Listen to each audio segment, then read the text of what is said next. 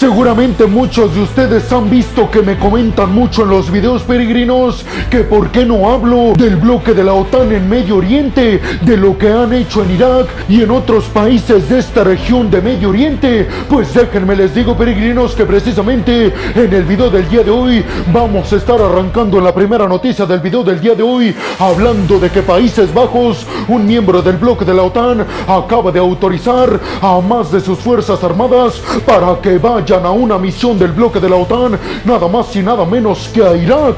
Abróchense los cinturones porque precisamente vamos a arrancar con esta noticia que les acabo de adelantar hace algunos instantes y es que Países Bajos, un miembro importantísimo y de los fundadores del bloque de la OTAN, anunciaron los Países Bajos que van a desplegar 120 de sus tropas y además tres helicópteros militares de transporte Chinook. Esto para ayudar a una misión que ya está en curso del bloque de la OTAN en Irak. Así lo dio a conocer el gobierno neerlandés. Estos 120 soldados que va a desplegar Países Bajos en Irak, adicionales, se van a sumar a los que ya estaban autorizados, a los 145 que ya tenían previsto estar en Irak a partir del primero de enero del 2024. La OTAN ha asegurado que esta misión en Irak tiene tres principales objetivos. El primero, fortalecer las instituciones democráticas en el territorio iraquí. Segundo, ayudar a las fuerzas de la seguridad de Irak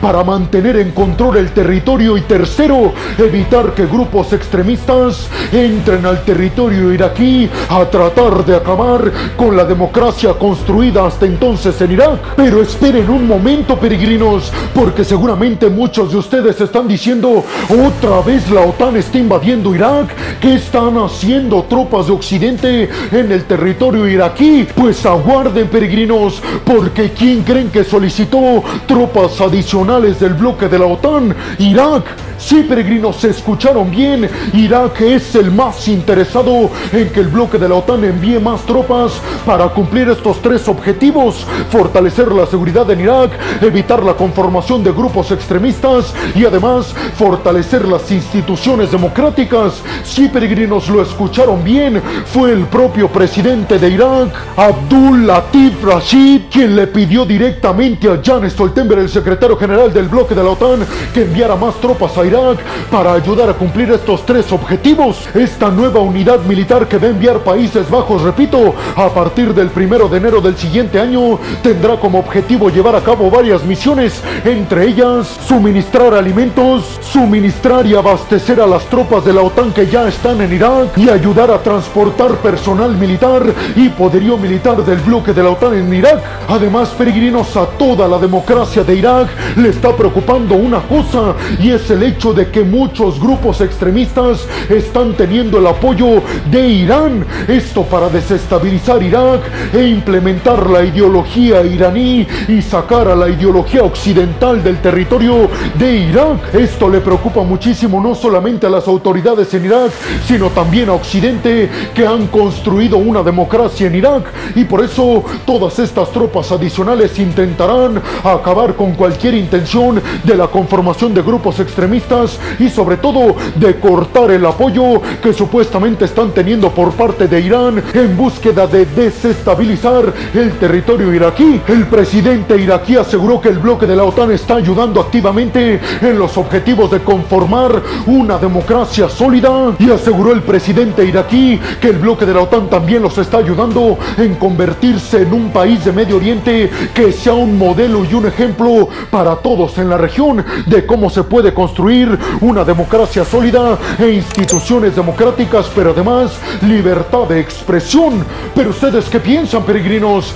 ¿Se esperaban que Irak sea el país que está pidiendo más tropas al bloque de la OTAN para controlar a grupos extremistas? ¿Ustedes creen que hay gato escondido en todo este asunto? Y sobre todo les preguntaría, ¿ustedes ya conocían el hecho de que Irak no está siendo invadido por el bloque de la OTAN, sino que están cooperando juntos tras tratando de evitar una presencia cada vez más creciente de grupos extremistas supuestamente ayudados por Irán. Bienvenidos a un nuevo video de geopolítica en el cual, como ustedes ya saben, les voy a platicar lo más importante que ha acontecido a niveles diplomáticos y geopolíticos alrededor de todo el mundo. Y vámonos rápidamente con la segunda noticia de este video, peregrinos, en donde vamos a estar abordando las tensiones entre Polonia y Eslovaquia en contra de Ucrania. Tensiones que yo ya les había platicado, peregrinos, tienen que ver con que estos dos países, Eslovaquia y Polonia, aunque han sido aliados muy cercanos de Ucrania, en estos momentos ya no lo son tanto, sobre todo entre muchas otras cosas, porque bloquearon la entrada de granos y cereales ucranianos a sus territorios, tratando de cuidar que no se desplomaran los precios de los agricultores polacos y eslovacos, pero además porque se avecinan en este mes de octubre elecciones en Polonia y en Eslovaquia y saben perfectamente que necesitan ya bajar la tensión en Ucrania y centrarse en las elecciones en estas regiones. Precisamente al respecto de esto, Jan Stoltenberg, el secretario general del bloque de la OTAN, dio una conferencia de prensa asegurando que por supuesto que la ayuda inquebrantable de Polonia y de Eslovaquia hacia Ucrania va a continuar aún después de estas tensiones, aseguró Stoltenberg, una vez que culminen las elecciones en Eslovaquia y en Polonia, les aseguro que van a continuar apoyando a nuestro aliado Ucrania en contra de los invasores rusos. Muchos aseguran e inclusive el propio Zelensky lo dijo ante la Asamblea General de las Naciones Unidas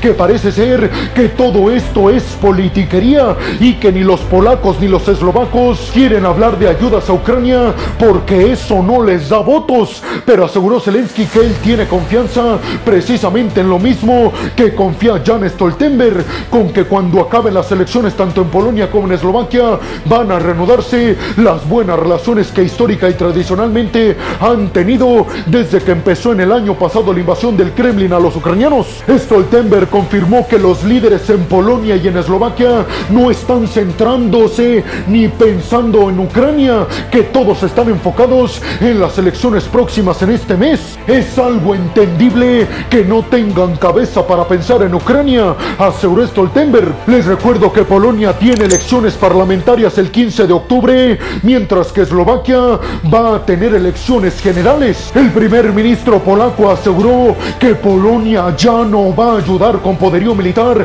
y con ayuda financiera a los ucranianos, ya que todo este recurso lo van a utilizar en Polonia para la modernización de su poderío militar y sobre todo para llenar sus almacenes que aseguró en estos momentos están casi vacíos por toda la ayuda que hemos dado a los ucranianos. Sin embargo, peregrinos, el presidente polaco Andrzej Duda inmediatamente salió a decir que se malinterpretaron las declaraciones del primer ministro polaco y que Polonia no va a dejar de estar del lado de los ucranianos. Les recuerdo que Eslovaquia junto a Polonia han sido tal vez los países de Europa del Este que más han apoyado a Ucrania. Está por demás decir todo lo que ha ayudado a Polonia. Vamos a centrarnos en Eslovaquia y es que los eslovacos les han dado aviones MiG-29 a Ucrania para que cuiden sus cielos y además ayuda en municiones y en ayuda financiera. Pero además hay que recordar, peregrinos, que Eslovaquia entregó a los ucranianos un sistema de defensa aérea S-300. Pero en estos momentos de elecciones en Eslovaquia también han dejado de apoyar a Ucrania. El líder de la oposición en Eslovaquia, Robert Fico, ha dicho en su campaña que él, si llega a ser presidente, va a cortar todas las ayudas a los ucranianos y que ese dinero lo va a utilizar en su país y no para ayudar a nadie. Pero ustedes qué piensan, peregrinos? ¿Creen que sea cierto esto que asegura Jan Stoltenberg y que también piensa Zelensky que después de las elecciones Eslovaquia y Polonia van a seguir estando ayudando de forma contundente en ayuda militar y financiera a los ucranianos? ¿O creen que ahora, o creen que a partir de ahora ya Ucrania se puede ir olvidando de sus aliados históricos y tradicionales desde el año pasado, Polonia y Eslovaquia, por lo menos en términos militares? ¿Creen que algo así va a pasar el año siguiente en Estados Unidos, ya que va a ser año de elecciones generales en los Estados Unidos? ¿Creen que Joe Biden va a cortar el suministro a los ucranianos precisamente buscando ganar votos, así como en estos momentos los están haciendo los polacos y los eslovacos? Créanme que es un escenario que podría darse. Y vámonos rápidamente con la tercera noticia de este video, peregrinos. Y es que ahora sí ya es oficial. Alemania e Israel acaban de firmar ahora sí de forma oficial el acuerdo en el que Alemania le va a comprar a Israel sistemas antimisiles Arrow 3. Un contrato equivalente a más de 4 mil millones de euros. Así lo anunciaron Olaf Scholz y Benjamin Netanyahu, el canciller alemán y el primer ministro de Israel respectivamente. Hay que decir, peregrinos, que este acuerdo militar es el más grande que ha tenido Israel para exportar su tecnología militar y además por parte de Alemania es uno de los acuerdos en los que más va a gastar militarmente hablando. Desde Israel aseguran que están produciendo militar de forma absolutamente masiva ya que tienen gran demanda por parte de los países europeos, una demanda que se desencadenó después de la invasión de Rusia a Ucrania. Recuerden peregrinos que nadie pensaba en el rearme hasta que Vladimir Putin se le ocurrió la idea de invadir a los ucranianos. A partir de entonces todos decidieron que era hora de rearmarse para estar preparados ante una posible invasión por parte del Kremlin y de los intereses expansionistas de Putin. Alemania dijo que esta compra de sistemas antimisiles israelíes Arrow 3 se va a financiar con los 100 mil millones de dólares de financiamiento en defensa que va a tener el gobierno alemán a partir del próximo año. Esto para la modernización del ejército alemán. Y para aquellos que no sepan de qué estamos hablando cuando decimos el sistema antimisiles Arrow 3, tienen que saber, peregrinos, que tiene la capacidad de interceptar misiles balísticos hasta una distancia fuera de la atmósfera terrestre y es fabricado por parte de Israel, pero además por parte de Estados Unidos. Yo les había dado a conocer hace muchos meses, peregrinos, que Estados Unidos ya había autorizado a Israel la venta de estos sistemas antimisiles Arrow 3 al ser de fabricación israelí y estadounidense. Obviamente desde Washington tenían que aprobar su venta, pero siendo Alemania el comprador, un aliado cercano de Washington, obviamente la autorización llegó de forma más que inmediata. Se espera que los sistemas antimisiles Arrow 3 estén llegando a Alemania para el año del 2025. ¿Ustedes qué piensan, peregrinos? ¿Creen que Vladimir Putin cometió un grave error de cálculo, ya que debido a su invasión a Ucrania, todos los países europeos se están armando más que nunca y todos se lo están comprando a Estados Unidos y a sus aliados cercanos como Israel? Y sobre todo les preguntaría, ¿ustedes creen que sea bueno que Alemania esté modernizando todo su poderío militar, tomando en cuenta el papel que jugó Alemania en las dos guerras mundiales que han existido? Y vámonos rápidamente con la cuarta noticia de este video, peregrinos. Y ahora nos vamos hasta el mar de la China Meridional y a las tensiones entre Filipinas y China. Pero ahora vamos a hablar de unas declaraciones que ofreció Ferdinand Marcos Jr., el presidente filipino, al respecto de que ellos cuando eliminaron las boyas y la red que rodeaba una parte del mar de la China Meridional, una red puesta por China, aseguró Ferdinand Marcos Jr., esto no lo hicimos para agredir a China, lo estamos haciendo para defender nuestra integridad territorial, sobre todo en estas aguas, en el mar de la China Meridional. Si estamos poniendo una fuerte defensa en nuestras aguas marítimas, es porque queremos defender nuestra integridad y la de nuestros pescadores, no es porque queramos invadir a China. Además, Ferdinand Marcos Jr., el presidente filipino, aseguró que todas sus acciones están respaldadas por el fallo de la ONU en contra de China, que le ordenó al gigante asiático ya quitarse de todas las intenciones de hacer que todo el mar de la China meridional le corresponda. Les recuerdo que Filipinas cortó hace algunos días una barrera de vallas de 300 metros instalada por China precisamente para bloquearle a Filipinas el acceso a una región disputada entre ambos. Específicamente nos referimos a la zona disputada llamada Scarborough Shoal en el mar de la China meridional, que China se apoderó y invadió esta región hace ya más de una década, pero esta región se encuentra en las aguas pertenecientes a Filipinas. Ferdinand Marcos Jr. dijo que cuenta con el apoyo y el respaldo de Estados Unidos para llevar a cabo libertad y estabilidad a todo el mar de la China meridional. Y obviamente China piensa que es Estados Unidos el que está detrás de todo esto para desestabilizar y causarle varios dolores de cabeza al gigante asiático. Pero ustedes qué piensan, peregrinos? ¿Creen que en el futuro estaremos viendo un enfrentamiento directo en esta región del mar de la China meridional entre Filipinas y China? ¿Creen que China China tenga razón cuando asegura que Estados Unidos está detrás de todo esto? Y vámonos rápidamente con la quinta noticia de este video, peregrinos. Y ahora vamos a hablar de Burkina Faso, un país africano que recibió un golpe de Estado recientemente. Y es que el líder de la junta golpista militar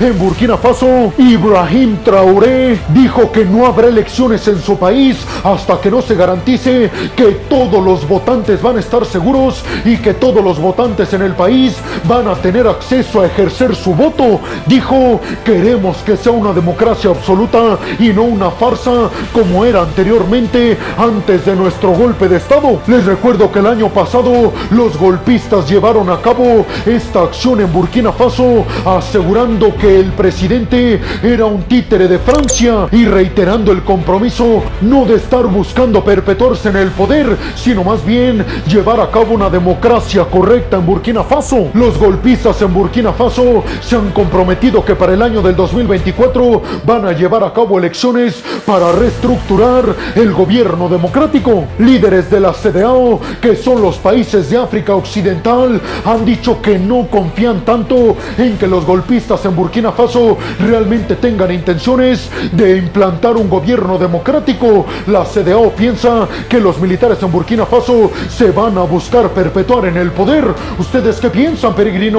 ¿Creen realmente que los golpes de Estado que han sufrido varios países en África Occidental tengan el objetivo de reestructurar el gobierno democrático o quieren implantarse en el poder absoluto? Y vámonos rápidamente con la sexta y última noticia de este video peregrinos que tiene que ver con que el Consejo Suizo acaba de autorizarle el envío a Ucrania de 100 millones de francos suizos, equivalentes más o menos a 110 millones de dólares, en equipo a Ucrania para que lleven a cabo los ucranianos la desactivación de minas explosivas. Suiza ha dicho que no está apoyando a Ucrania y que se mantiene de forma neutral, pero este apoyo para desactivar minas explosivas asegura Suiza, no es estar ayudando a los ucranianos, es estar ayudando a que no acaben con la vida de varias personas en esta guerra. Sin embargo, hay que reconocer, peregrinos, que aunque Suiza dice que no, este equipo de desminado explosivo sí ayuda mucho a la contraofensiva ucraniana, ya que precisamente la contraofensiva puede avanzar a mayor velocidad. ¿Ustedes qué piensan? ¿Creen realmente que Suiza es neutral o sí está apoyando Ucrania por debajo de la mesa? Y bueno, hemos llegado al final del video del día de hoy, peregrino. Les quiero agradecer muchísimo todo el apoyo que me dan. Sin ustedes, yo no podría dedicarme a lo que más me apasiona en el mundo. Así que muchas, pero muchas gracias, peregrinos. Sin más por el momento, nos vemos en el siguiente video de Geopolítica. Hasta la próxima.